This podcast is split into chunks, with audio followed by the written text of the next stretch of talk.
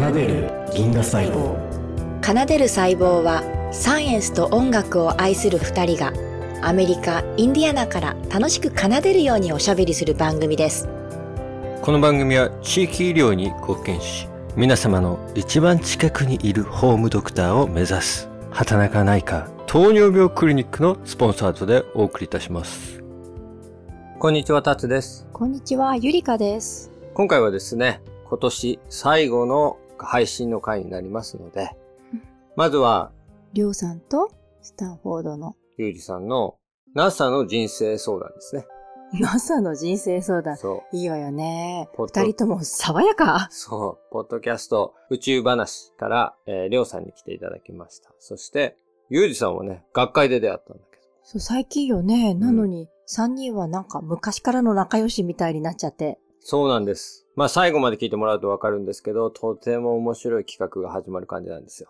ねえまずこれを聞いてもらって、もう1、2、3、4までね、すっきり聞いていただいて、今年の最後にね、聞き納めにぴったりじゃないですかね。うん。めちゃくちゃ面白い回になってるそれを聞いてもらって、その後僕たちは今年1年、えー本当にね、配信続けることができたのもゆりかさんのおかげなんで、あの何をおっしゃってたくさん頑張ったね。はい夜に昼に、そしてズームの日本とつないで、はい。24時間ポッドキャスト。そうね。いつ仕事を本業してるのかっていう。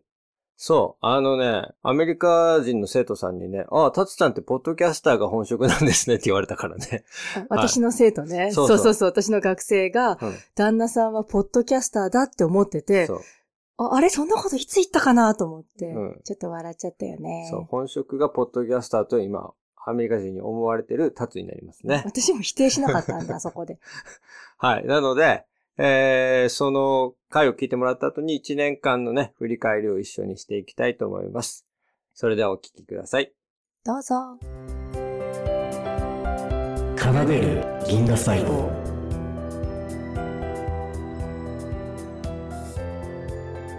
ピンさんっていう方なんですけど、9月の真ん中頃にですね、初めてなんですけど UFO を見てしまったと。でそれが、朝の9時10分ぐらいに北西の空にですね、パチンコ玉のような銀の玉、シルバーオーブっていう風になんか言われてるみたいな UFO らしいんですけど、それがヘリコプターが飛ぶぐらいの高さに、ヘリコプターよりはちょっとちっちゃいような感じなんですけど、その遠近感がよくわからないんですけど、銀色の丸い玉が浮いてて、で、微動だにしない感じで浮いてて、これ動画に撮らなきゃと思って撮ろうと思ったら消えてしまったっていう。のを見たらしいんですよ。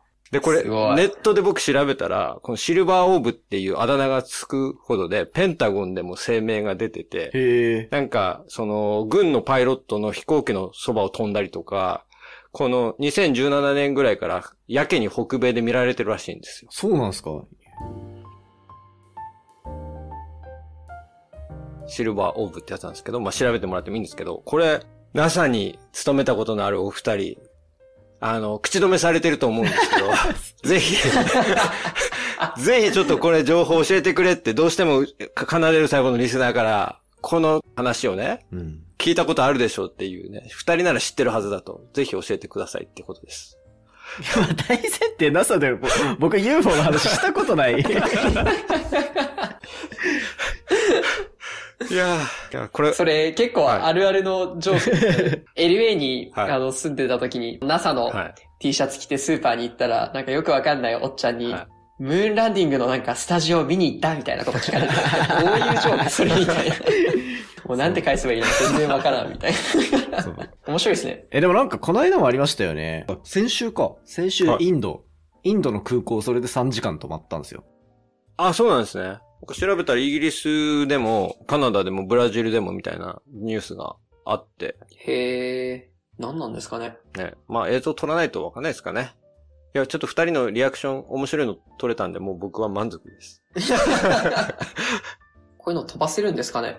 ねなんか、個人的にはその、まあ、オーブってまあ、要は円形、楕円形なわけじゃないですか。そうですね。そのまあ、パチンコ玉みたいな感じでそうそうそうはい、飛ばないんですよ、多分。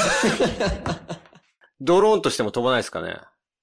やっぱ、その翼の形をしてないと、は空気がある中では、はよほど早く動いてるか、多分ね、穴は開いてるんですよ。その、彼らのせ、なんか、そのシミュレーションして真面目にテレビ番組で取り合って、取り上げてる方々の情報だと、穴は開いてて、その空気をこう流してちゃんと飛べるようなやつで、なんか兵器じゃないかみたいな説とかもあって、ええあの、もうネット情報なんで、もうその辺まで行くとどこまでが本当でどこまでが嘘かは全くわからないんですけど、確かにはい。まあ、でも中国の風船とか来てましたしね。そうそ今年の頭に。はい。そう。で僕はそのネット情報とかで、あ、同じようなの見てる人いっぱいいますよって言って、あの、お返事、まずとりあえずした、したんですけど、うんそしたら、調べてくれてありがとうございます。信じてくれた人が一人でもいて嬉しかったですって言われて、いやでも、あんじゃないっすか？なんか、ある、あるっていう話を、いろんな人がするから、まあなんか、はい。なんかヨーロッパの方でも見られてるし、南アメリカとかカナダの方でもなんか目撃情報あるみたいなんですよ。えでもちろんアアメリカでもあるんで、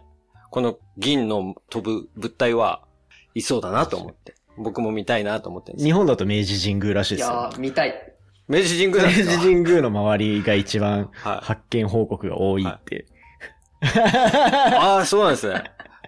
どこ？カリフォルニアはどうですめっちゃ面白いかスタンフォードでそういう話はあんまないですか？スタンフォードあんま聞かないですね。ちょっとでも、あの、今度夜歩くときちょっとちゃんと上向いて、あの、気をつけて、あの、歩いてみますわ。ありがとうございます。じゃあちょっと奏でる細胞っぽく一番最後はですね、研究者の方々に聞いてる同じ身の質問があるんですが、好きな音楽をちょっと教えていただきたいんです。なんか研究で辛い思いをしたとか、大変だった時に自分を支えてくれた音楽とか、あとは気分を上げたい時に聴く音楽とか、僕、とにかくこの音楽が好きなんですっていうのがあったら、ちょっと教えていただけると嬉しいです。音楽あんま聞かないんですよね。なんかあるかな？だって、バンドやってたじゃないですか。バンドやってましした。まあ確かに、あ、あ、そう、バンドやってて、はい。それで言うと、確かにそうですね。はいバンドでもやってたし、あの、ロック、パンクバンドのエルレガーデン。エルレガーデン。え、どんなバンドなんですか？えー、なん、どんなバンド？まあなんか結構ザ、ザって感じですね。ザ・パンクバンバンドって感じですか？うんなんかそんな感じですね。僕もなんかパンクとかロックとか正直なんかはい。くくりよくわかってないですけど、めっちゃ好きでしたね。で、なんか、うん。あその人あ。の、ないんて曲ですか？やーなんおすすめな曲は。バンドやってる時に一番最初にやったのは風の日っていう歌ですね。風の日。ありがとうございます。聞いときます。博士論文辛い時とかに聞いてた音楽ないですか？いや、ないっすね。あんま音楽、全部ポッドキャストにぶつけた 僕あんま、あんま聞かないんですよね。そういう、なんか沈んだ時にとかはなくて。おーじゃあエル、エルレガーデン。そうですバンドで風の日あと、あとブルーハーツめっちゃやってました。あー、ブルーハーツいいじゃないですか。ブルーハーツは。いいですねもう僕もやってましたよ。でもブルーハーツ、ちょっとブルーハーツあれないから、サブスクないから、困そうなんですよね。スポティファイで聞けないですよね。あったら多分めっちゃ再生してる気がする。えー、わかりました。宇宙話のりょうさんは、ブルーハーツ、そしてエルレガーデン。記録しときます。なんだろうなはい。ゆうじさんは？なんだろうなりょうさんがニッチなところを言ってくださったので、僕もニッチなバンドを上げる気になったんですけど。フーンっていうバンドがありまして、ふん。フーン、はい。はいひらがなのんに、和音のんに、OON で、ひらがなのんを H で読んでフーンっていうバンドがあるんですけど、あまあ、すごいゆったりとした曲調なんですけど、あの、ハープがバンドの中にいるんですよー。えボーカルがいて、ベースがいて、はいキーボードがいて、まではいいんですけど、そこにハープがいて、はい あの、すごい、い独特な、なんていうんですかね、民、民族音楽に、日本のバンドなんですけど、はいちょっと民族音楽っぽい曲が多くてー、、うん。夜聴いてると落ち着きますね。聞こなるほど。これ日本でもよく聞いてたんですか？アメリカ行ってからですか？もう、でも、アメリカ来て5年なので自分、もうだいぶあれですけど、はい日本、日本にいた時はほとんど聞いてなかったと思いますけど。こちら来てからってことですね。そうですね。アメリカ生活の中で、リラックスするために。なんかやっぱり、はいで、も、日本語の曲聴きたくなりませんか？う。ああ、あありますよ、それは。はあ、わかります、それ。あんまり洋楽とか聴かないんですよね。いいわ、これ。い。わかります。んで始まるアーティストほぼいないから、すぐ出てくる。うん。そうなんですよね。確かに H の筆記体に見える、見えますもんね。そうなんですよ。ちょっと可愛いんですよね、名前が。ねかわいい。それこそでもやっぱり、ポッドキャストを聞くことが増えましたね。ええ何き、何聞くんすか？それって。えそれはもう、佐々木亮が。言わせようとしてたけど。どうや ってください。宇宙。完全にね、完全にやったな、い、すごい振り来た。そういうつもりで言ったんじゃなかった。あの、時速60キロぐらいのあの、ストライクゾーンど真ん中のホームラン打ってくださいって言わんばかりの。逆に、ほ他、他何なんだろうなとか思ってました。そうそう、他の興味ありますよね。もともとは、あの、ずっとニュースを聞いてて、ニューヨークタイムズとかブルームバーグとかをずっと聞いてたんですよ。うんうん。そしたら、ある日、どこで何を学習したか、あの、このチャンネルが出てきて、えりょうさんのラジオが出てきて、あ、日本でラジオやってる人いるんだと思ったら、ちょうどその、僕の寮から学部のビルに行くまでが10分ぐらいで、毎朝通勤中に聞けるっていうので、で、大体1話完ー、結。なので聞きやすくて、あの、それで結構聞くようになって。アルゴリズム。最高じゃないですか。そうですね。ポッドキャストね、気づいてもらうまでが大変っていうのがあるから、うんどうやって知られるのかなっていう。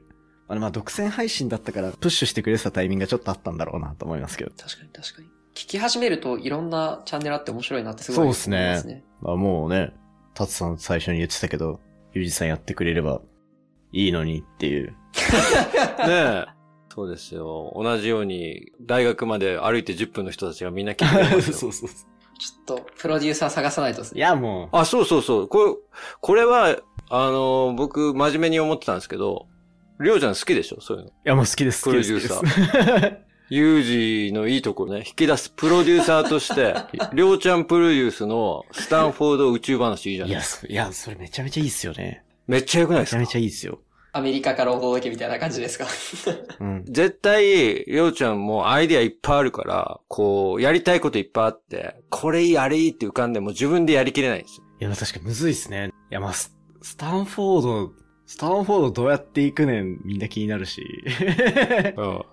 そう、あと、僕、その、あ、アメリカいた時、そういうの全然やってなかった、その発信するとかやんなかったですけど、やっぱなんか、まあ僕ら的には日常だったけど、あ振り返ってみるとめちゃめちゃ貴重な経験をずっとしてたんだな、みたいなのは、うん思うことがあるんで、うんそれをはい、まずユージさんに気づいてもらうっていうところからですよね。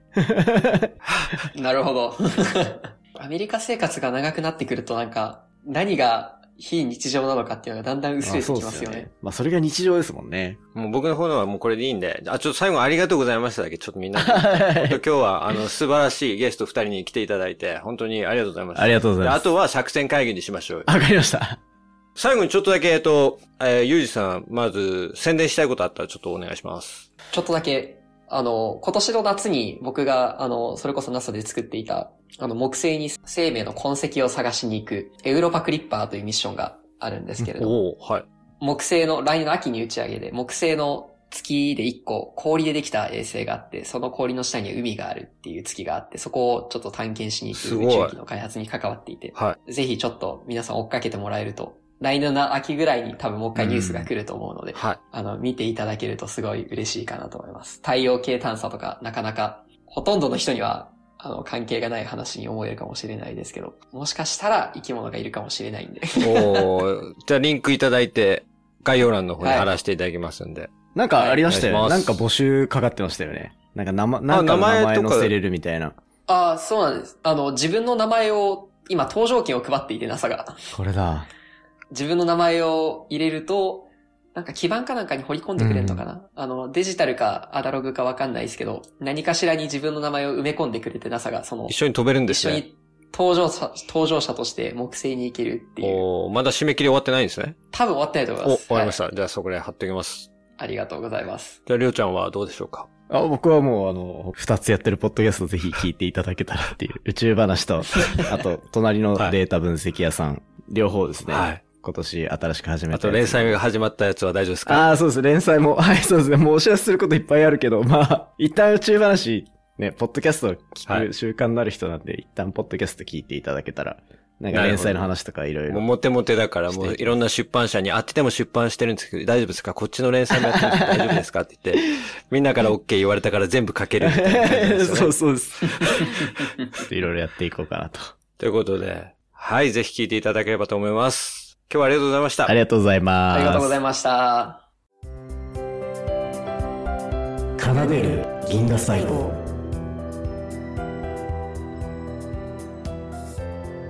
さあ聞いていただきましたがいかがだったでしょうか？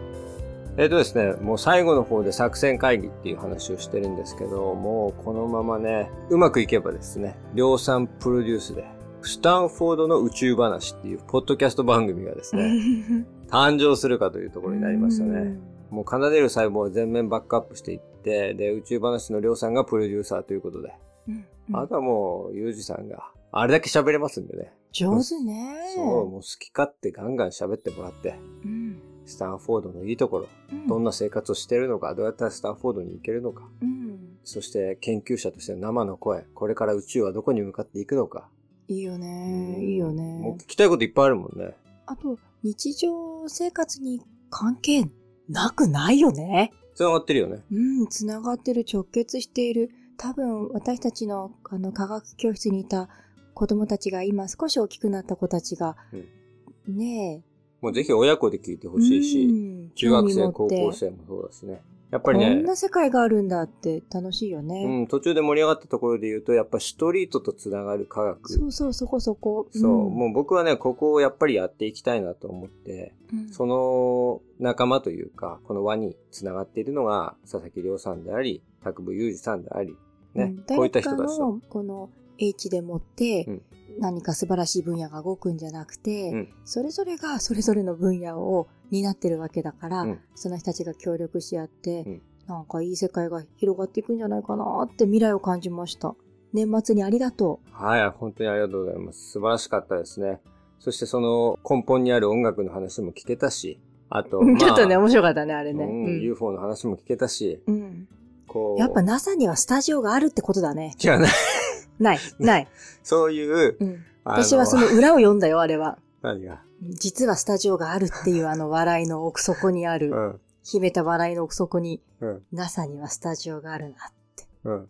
いや、ジョー感クで作ってるかもしれないよね。なんかわざとジョークで。うんなんか作ってる気がする。そういうことしそうよね。で、まあ本当に NASA いろんな活動をしていて、で、特にアウトリーチが上手で、前に宇宙の音楽を作ってくれたりとか、うんあの技術とかを使ってね、僕も細胞の音楽を作りたいなってすごい思ってたりして、で、りょうさんにはなんか最近もいろいろやりとりしていて、まあ、ゆゆうじさんにもだけど、うんやっぱりポッドキャストを通して仲良くなるといろんなつながりができて、うん声だけじゃなくて、うんこうやって番組一緒に作ったりするっていういろんなものができていく。うんこの世界観っていいなと思ってて、もうね、多くの人たちとどんどん繋がっていきたいなと思いますい。いと思います。ゆうじさん、りょうさん、えー今回ね、参加してくださって本当にありがとうございました。ありがとうござね、聞いいました。てくれてる皆さんにもね、感謝を込めて、今年の振り返りに行きたいと思います。2023年1月からってことね。そう。もう始まりは大塚さんでしょう。そうですね。アラバマ大学バーミンハム校のね、大塚さんに来ていただきました。がん研究でね、エセ科学と戦ったりね。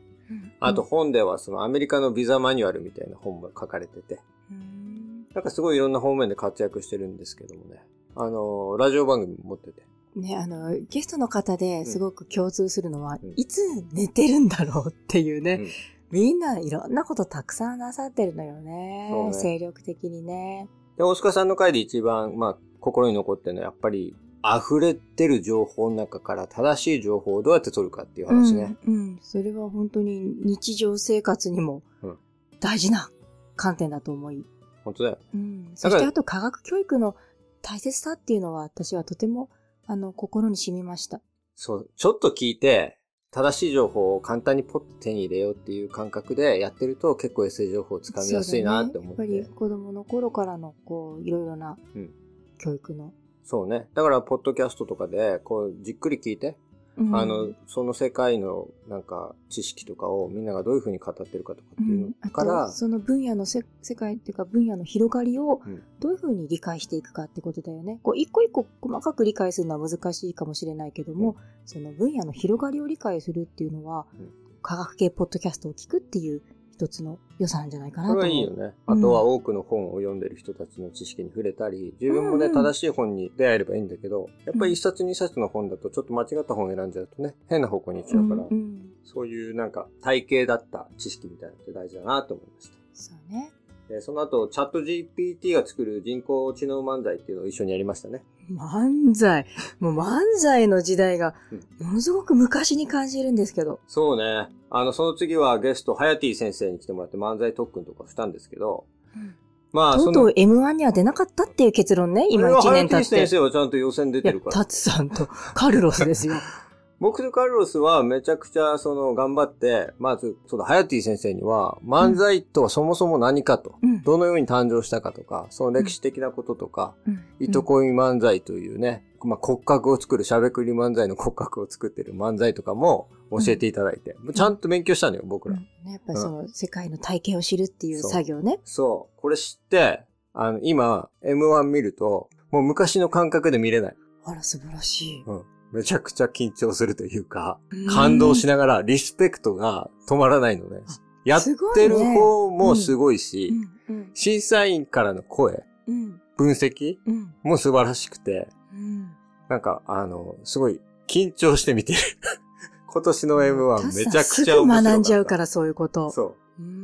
うんで、それ考えても、その次に来た、あの、モグタンさん来て、あの、うん花嫁といきなり漫才したんだけど、うんやっぱま、モグタン天才だと思う。天才だね。天才だと思います。そう。ネハンラジオと愛があるのが当たり前っていうラジオをやってるモグタンなんですけど、うん。あのね、もうほとんどポッドキャスト漫才だから、あれ。ただ喋ってるけど。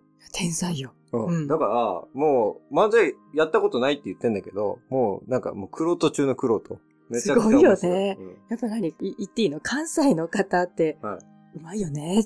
うまいね。なんでだろうね。何でも面白いに持っていけるじゃん。すごいよね何なのあれっていう文句も、だあれってすごいよねっていう関西人に会ったの大学からでしょ？私もなのよ、実は。うん関西の方に会ったって。大学生の時東北方面なので。感動したもん、ほんと。わ、テレビみたいなんだって、と思って。うん。そうね。そで、すごい面白い人たちが、あの、自分のことを面白いと思えてないのね、しかもね。う。すレベルが高すぎるからね。上には上がいっぱいいたから。でももう、関西の方東北に来たらトップ層よね。そうね。トップ5%よね。あめちゃくちゃ楽しいよね。でもね、うん私は言いたいわ。うん東北は東北の面白さがあるってお伝え申し上げたい。そうね。うんサンドイッチマンさんあれだけ世に出てるから。花子だって。花子もね、うん出てるしね。そうそう。で、で、シャープ50で、レンさんが来てました。もう安定の レンさん。そう。レジェンド。そう。でシャープ50でレンさん来てるんで、うんシャープ100はまたレンさんに来てもらうことが決定しました。素晴らしい。でもはいここで、ちょっと、レンさんうんに漫才させちゃうなんて前代未聞。あのね、樋口塾がちょっとざわつきました。僕がレンさんに漫才させたって言ったら。でしょそ国内にいないからこそできちゃう、このうん大胆さ。俺違う、俺、ポッドキャストの世界知らないまま、樋口塾にポンって入って、うんで、なんかその、樋口塾の中でいろんな人にこう、ポッドキャストとは何なのかを教えてもらってる段階で、あうん、レンさんっていう科学系の人ですごい人いるんですよって教えてもらって、あ、この人面白そうみたいな感じで、そうよね、考えてみそっから科学系っていうね、扉が開いたんだもんね。うん、あの、レンさんみたいな感じで、面白いっすねって、なんかコラボしませんかって言ったら、あ、いいですよってすぐなって。優しい。そう。だから、え、いきなり、ポッドキャスト始めたばっかりの人がレンさんとコラボすんのみたいな感じになってう、ん行ってきますって言って、漫才させましたって言ったら、すげえ、タツさんすげえみたいに言われて。ねえうんいや、俺がすごいんじゃない？これはね、レンさんカルロス？いや、カルロスもすごいんだけど、いやー、面白かったね。漫才もやったけど、その漫才の前の科学にかける情熱、そうレンね。さんがなぜポッドキャストをやるのかってところで、科学周りのニュースが暗かった。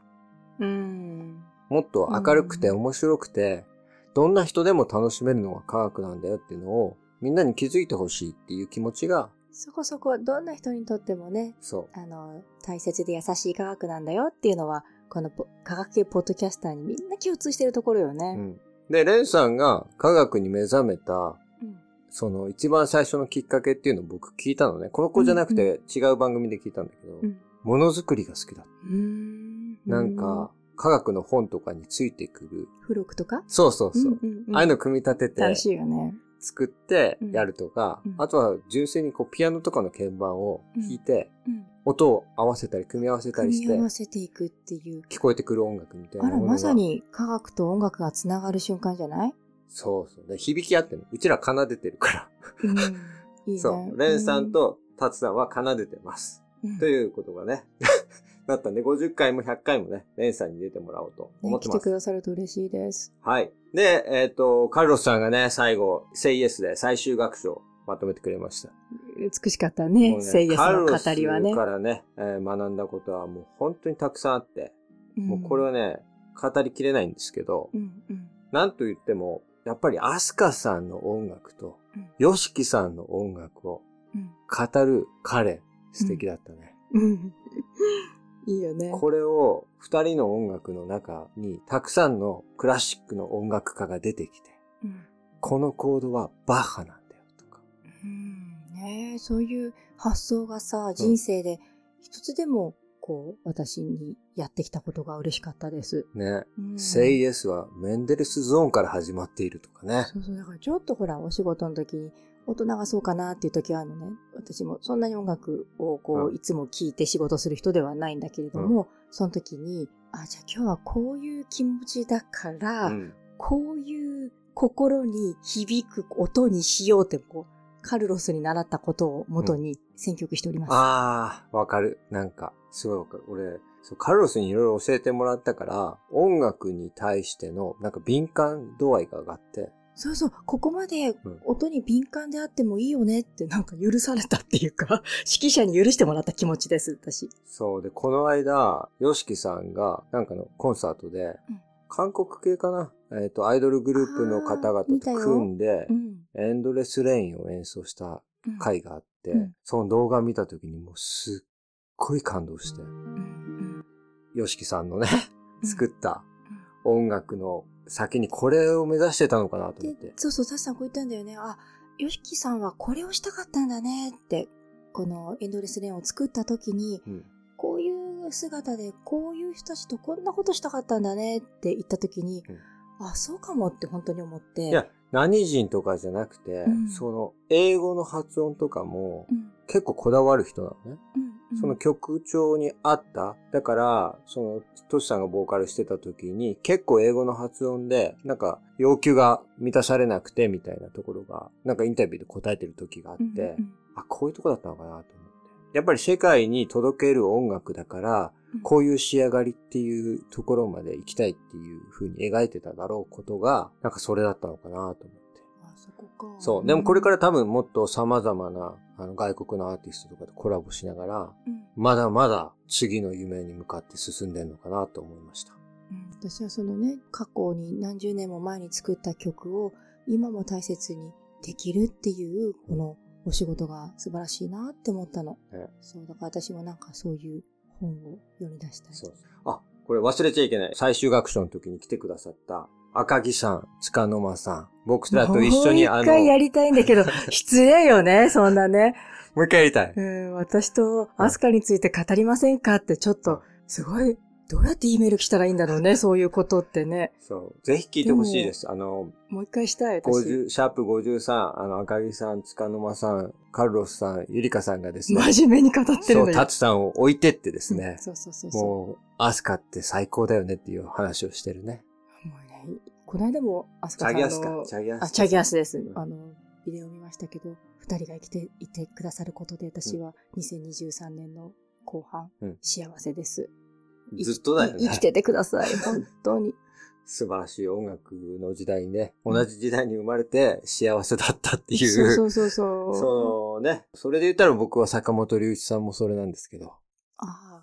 大変感動を、ありがとうっていうね。うん、いただきました。今年もさらに本に触れまして、音楽に、の後にね、なんか、日本に行く旅の、まあ、帰りのほとんど、というか旅の途中半分以上が坂本龍一さんとの旅でした。はい。あのー本をね、そう。読まれたってことですね、そう、タスさんがね福岡。真一さんと。最高よね。音最高ね、もうね細胞のつながりが、もうまさにその一冊に入ってるわけだからね。そう。こんな素敵なね、人生を見させてもらって、僕はそこにね、憧れを持って入れるので幸せだなと思いました。私、カルロスから手渡された本は、坂本龍一と村上春樹の本で、あれまた良かったよ。あれよかったね。うんそう。なので、いや、深かった。なかなか進まないね。このまま1時間ぐらい喋っていきそうですけども、えーここからセカンドシーズン振り返っていきたいと思います。うんうん。ちょうど1年が経ったのよね。そうだね。4月からセカンドシーズンがスタートしまして、奏でる宇宙からスタートしました。ゆりかさんの宇宙への、まあ、憧れ、そしていかに宇宙を大事に思っているかというのが現れている。そこから今回の年末まで進んでるんだから、たつさん、ここはちょっと、あの、キーポイントにしてください。いや、キーポイントもキーポイントですよ。この回が爆発的に聞かれて、本当に？そう。なんか申し訳ないわ、私のお話で。この時さ、夜遅くてさ、うちらさ、結構眠そうに喋ってたと思うのに、あの感じがすごい良かったらしくて、あ、そうなの？うん。なんか僕らの番組が穏やかで眠れてるって言ってる人たちいるんですよ。うんやけにその人たちね、結構ハーバードとかで活躍されてたり、あの、スタンフォードで、るのよ。頑張ってたり本当に。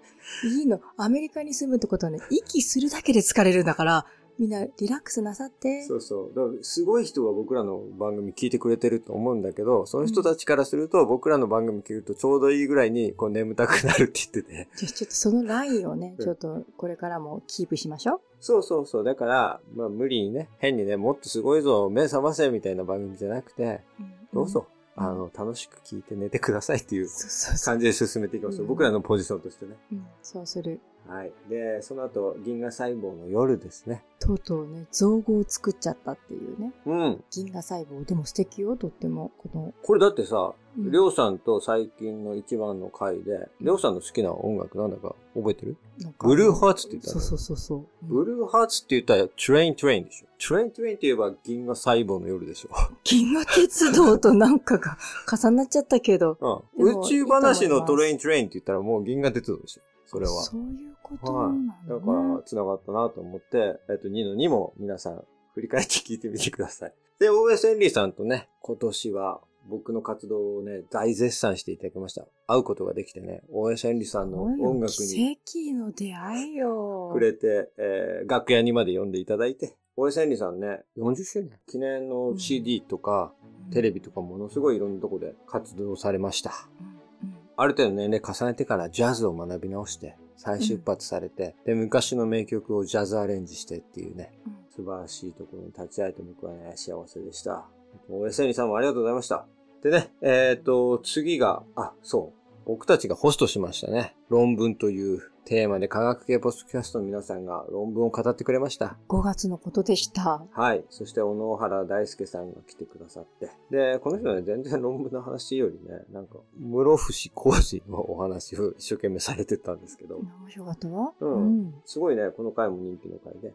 で、うんあとは科学系ポッドキャストの皆さんとの活動がどんどんどんどん深まっていって、うんすごいいい形でね、論文の話をされてた方がいます。そもそも論文は、とは何かとか、うん。どこまでが論文でどこから作文なのとかね。そういうお話をされた方とうんか、あとは科学論文を書くためにはどうやって書いたらいいかっていうことうん、あとは科学論文を読む読み方うんをお話しされてた方もいて、結構ね、あのーすごい役立つ話が多かった、このテーマの回。うんうんあとは最近自分が出した自分の論文を解説されてる方もいて、面白いね。このお題でいろいろなテーマが広がっていくの楽しいね。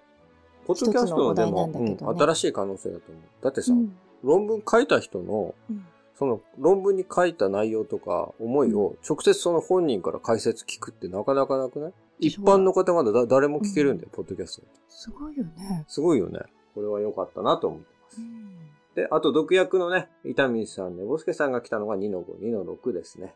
樋口塾のね。これもね、めちゃくちゃ呼吸の話をしてて。なので、携帯とかで本を読んだ時と、紙媒体で読んだ時のうん、呼吸の深さの差とか、脳、脳の血流の動きの差とかで、よりどっちが記憶に残るかっていう論文を紹介してもらったり、うんうんうんこの二人のね、あの番組の、なんていうのかな、バランスがすごくいいんだけど、うんうんそう心理学的なところから、こう、いろんなところを喋るんだけど、二人ともね、本をね、とにかく読む人たちなの。だから、その知識が深くて、うん話が面白いねっていうことで、僕らもね、すごい盛り上がりました。めちゃくちゃ面白かったです。で、えー、っとうとう満を持して。ゆりかさんが、うんあお気に入りの奏でるリフォームパート1、パート2、パート3え申し訳ないわね、私の来このましたね。こう、はい99%の心を占めてたリフォームっていうことをここで、あの、発表できまして嬉しく思ってます。そうです。我が家その、して生活科学という形で科学とまで結びつけてくださってうん。感謝してます。すごい良かったよね。まず、生活は科学だってところもあるけど、うちらの2、3年ぐらいの頑張り、このアメリカで暮らす家をうん。2階から1階から全部ですね、様々なところをリフォームしたところの歴史をね、このポッドキャストに刻むことができましたね。聞いてくださって本当ありがとうございました。そしていつか、あの、いらしてください。我が家に。これね、あの、実はポッドキャスターの方々にものすごい人気。あ、そうなの？そう、いろんな人に聞いてみると、リフォームが面白かったっていうか、そのアメリカでリフォーム業者を呼んだり、うん。そのアメリカの流行りというもの？えー、そしたら、もっと話したくなっちゃうじゃない、これ。奏でるリフォームだけでいけちゃうもん、私。番組いけるってこと、うん。いや、確かにね、アメリカのリフォーム業者、番組、そうそう、アメリカのリフォーム雑誌、リフォーム番組に精通してると、ちょっと交互したいんだけども、うん解説したいよね。でもね、まあまあまあ。そしてすごいところは、リフォームを通してめちゃ英会話上達してるゆりかさんいるからね。そう、ありがとうね。うん。これはね、ちょっと驚く。あの、リフォーム業者との交渉してる時のゆりかさんの英語力の、なんまか、あ、アクト力と言ってほしいね。あのね、ほがらかなのよ。英語の文章を使い、使い方とかもあるんだけど、もう声が弾んでるわけ。だから相手も弾んじゃって、うん、うん。あ思った以上の方向に行くわけ。うん、うん。そうそうそうそう。アメリカ人のなんか扱いというか、そうそうそうそう。人の心をどう盛り上げて、うん作品を作り上げていくかっていう、素素晴らしいのを見ました。授業と一緒だから、そこは。アメリカ人のね、学生とどう作品をつな、作っていくかっていうのはうん、毎回毎回の授業ですから。素晴らしかった。このね、奏でるリフォームを聞くと、アメリカでの生活の、まあ、暮らしやすさっていうのは、多分2枚3枚ぐらいレベルが上がると思うんで、ぜひ聞いてみてください。で、あと、共通点も観察ね。観察でシャーロック・ホームズとドリトル先生と、私の大好きなね。はい、金星ダイヤモンドのお話をしましたね。うん素晴らしかったですね、これもね。楽しかったうね。ん奏でる細胞1周年6月にあったんで、そこでね、ゆりかさんすごい神回なんですよ、この回。私は移民なのというお話をしてくれました。この1周年。ううん、うん。ゆりかさんの思いが溢れた回なんで、ぜひ2ちょっとねあのの11奏でる1周リフォー年ね。ムってなった時に、うんちょっと心の扉が開いちゃうのよね。多分学んだことが多かったんだと思うよ。私アメリカの暮らし、アメリカで15、6年暮らしたゆりかさんのなんか、一つの大きな教えがこの回にあったと思います。本当にありがとうございます。で、えー、ビッグゲスト来ましたね。早野元さん。早門が来て、うん。寿命とは何か、老化とは何か、ね、ハーバードで研究して、うん。今、慶応大学にいて、うん。会社も、えー、何個か立ち上げて、このね、何年か前からね、立ち上げる立ち上げるって会社言ってて、本当に立ち上げる人を僕はあんまり見たことがないんですが、うん。早野さんは言ったことを実現させていく人なんですねそし。て早いのよ。何もかもが早もんなのよ。早いもんだね。そもう聞くだけで若返りができるんで、ぜひ12、13、14、2の12、13、14う。ね、もう。私、早もんから習ったこと、私のエステティシャンに、に、あの、教育してるからね。本当だよね。うん、本当よ。早野さんの話してるだけで、タツさんすごいって言われるから。俺聞いたことリピートしてるだけなのに。そう、そう、そう。これは、ちょっと皆さんにおすすめだよね。ねえこれ聞いただけで全然うん。違うよね。うんそう。あと、すごい、あ、そう、ここだ。か、佐々木亮さん来てます。2, 2の15、16は、えー宇宙話からね、来てました。えーオーロラの話をしてますね。オーロラに関してはね、ちょっと私、ね、あの、今年の冬はオーロラハンターと化してて、うんそれは全部、りょうさんのおかげ。はい。そして、あ宇宙系ポッドキャストといえば、コペテンナイトですね。うん春名誠さんが来てくれて。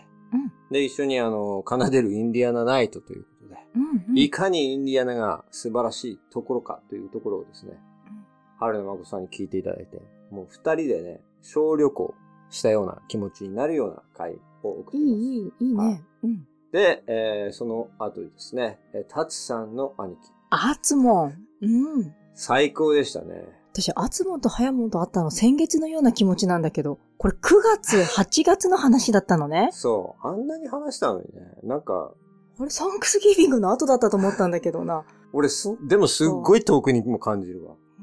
両方に感じますけども、うんえー細胞のエネルギー、留学環境ということで、うんうんざっくり話しましたね。うんいや、ざっくりじゃなかった。めちゃくちゃ喋った。私、あの、奥様への、あの、気持ちっていうのが、もう、本当に幸せでした。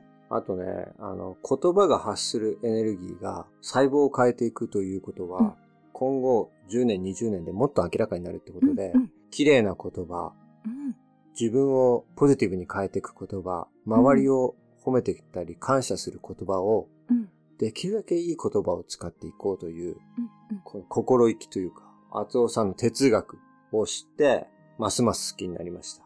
本当これほんとね、たまに元気がなくなったら聞いてます、僕は。そうね。はい。そうね。聞くと元気になる、僕は。大好きな回そして次は、唯一タツさんがズーム上ではなくて、はい。リアルにあ、そうですね。会った赤銀。そう。あ赤銀に直接会うことができました。うんはい、夢の対談ね、これは。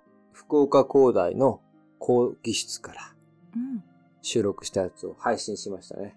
あれよかったね、大学生の声も入ってて。うん。なんかね、大学生の方々に届けて、さらに、えー、ポッドキャストの方々にも届くように一生懸命喋ったんですけど、ちょっといつもとはやっぱりね、勝手が違う感じで。でも、すごい真面目に真剣に喋れたんでね。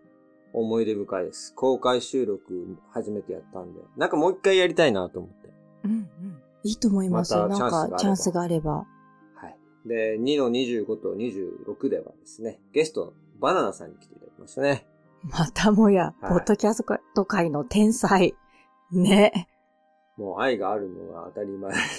うん。あのね、すごいですよ。バナナさんとモングさんがやってるこの二人の番組、本当に。天才と天才って出会っちゃうのよね。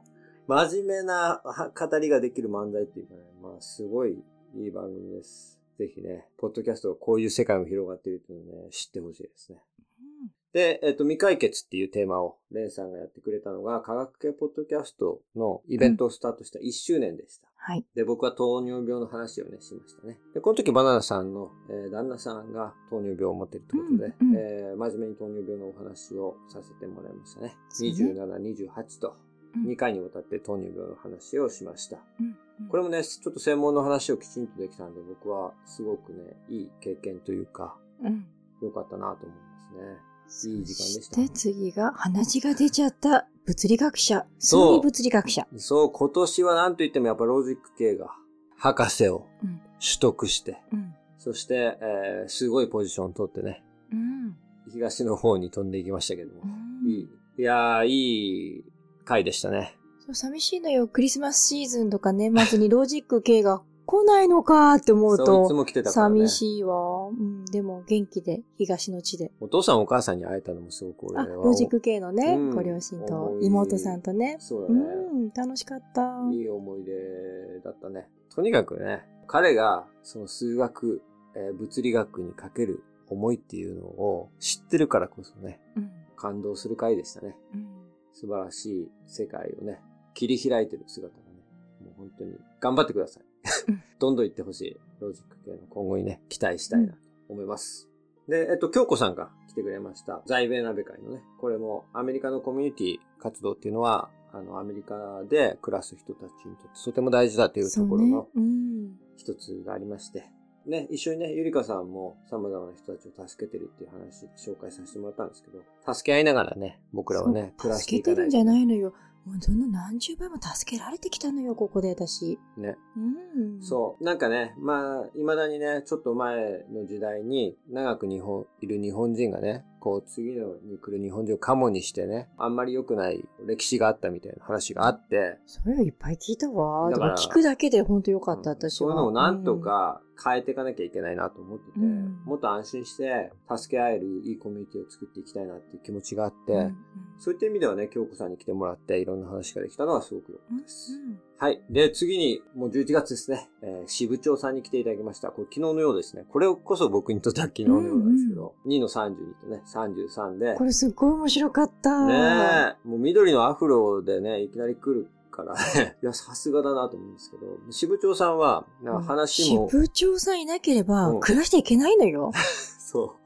支部長さんのおかげで、僕は生きてら、生きていけるというか、支部長さんとその仲間たちね。そう。そあの、ああいう、本当に、ものづくりのね、技術の現場で働いてる方々が、日々技術を向上させるためにね、うんもう1ミリ、数ミリわかんないけれども、う。うん。様々なものをね、ちょっとでも精度を上げて、うん素晴らしいものを作っていく、うん作ろうという努力をしていることによって僕らの生活というのはどんどん便利になっていくと。そうなんだよね。同じ理系の分野でも、ちょっと工学部と農学部って少しこう離れてた、離れてたんだけども、うん私このインディアナに住むことによって、ものづくりの州なわけで、大人になってからよ、本当に、知らなかったってこといっぱい。